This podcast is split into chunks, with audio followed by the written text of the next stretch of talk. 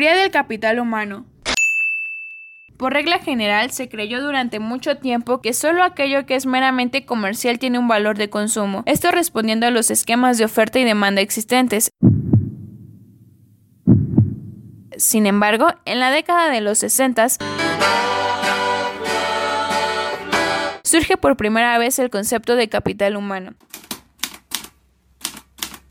En un sentido general, se considera que la teoría del capital humano aporta elementos esenciales en función del entendimiento de las diversas teorías educativas vigentes. En primer lugar, porque en dicha teoría se fundamenta en mayor medida los elementos más importantes que están inmersos en el terreno económico en función de los procesos educativos.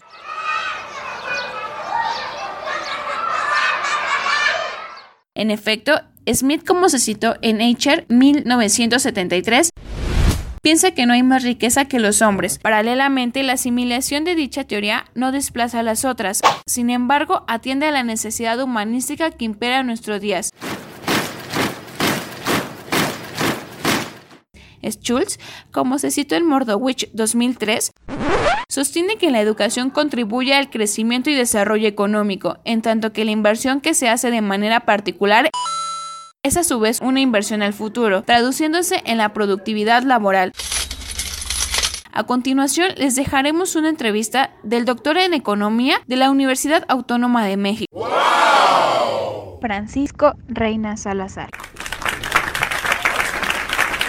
Hay al menos dos teorías del capital humano que afectan directamente a la teoría del crecimiento económico. Una de ellas es la teoría de Gary Becker. Él propuso en un texto de 1964 que las personas invierten de alguna manera en su educación a sabiendas de lo que les depara el futuro. Invierten tiempo y dinero en estudiar una carrera universitaria, por ejemplo, o cualquier nivel de estudios, pensando que van a poder encontrar en un futuro rendimientos con base en ello. ¿A qué me refiero? A que, bueno, si yo estudio, voy a poder encontrar un trabajo después o voy a ser capaz de recuperar todo el tiempo y dinero que yo invertí estudiando. Si no fuera de esa manera, si yo supiera que estudiando esto no voy a poder encontrar trabajo o dinero en el futuro, no estudiaría. Esa visión está un poco acotada en el sentido de que primero las personas no saben qué viene en el futuro en general. Si hay, si hay como patrones que se siguen, pero no podemos saber con exactitud qué es lo que va a pasar. Y la otra cosa es que también hay personas que estudian por puro placer o personas que estudian por aprender y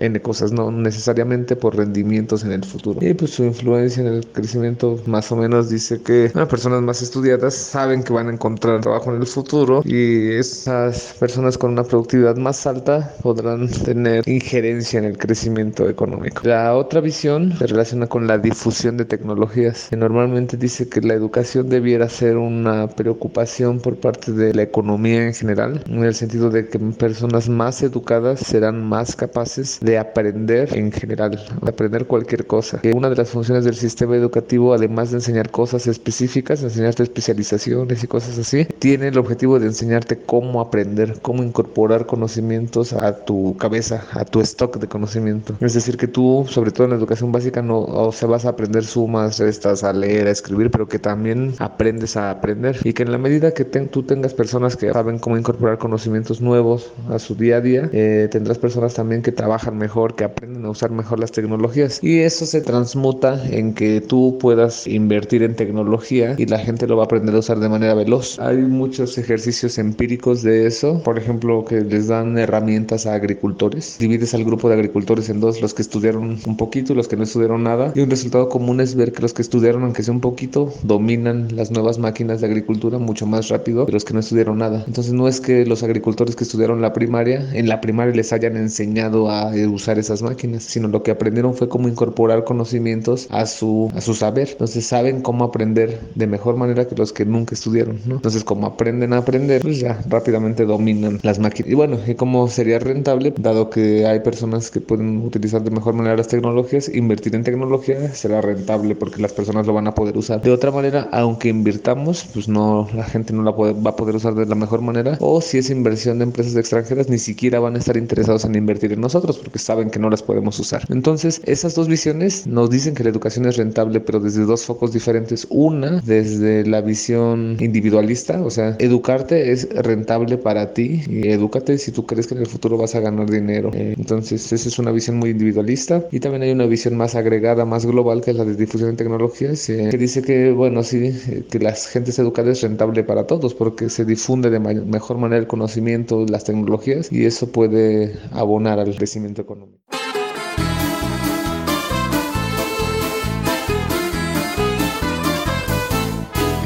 Una mattina mi sono alzato, oh vela ciao, vela ciao, vela ciao, ciao, ciao,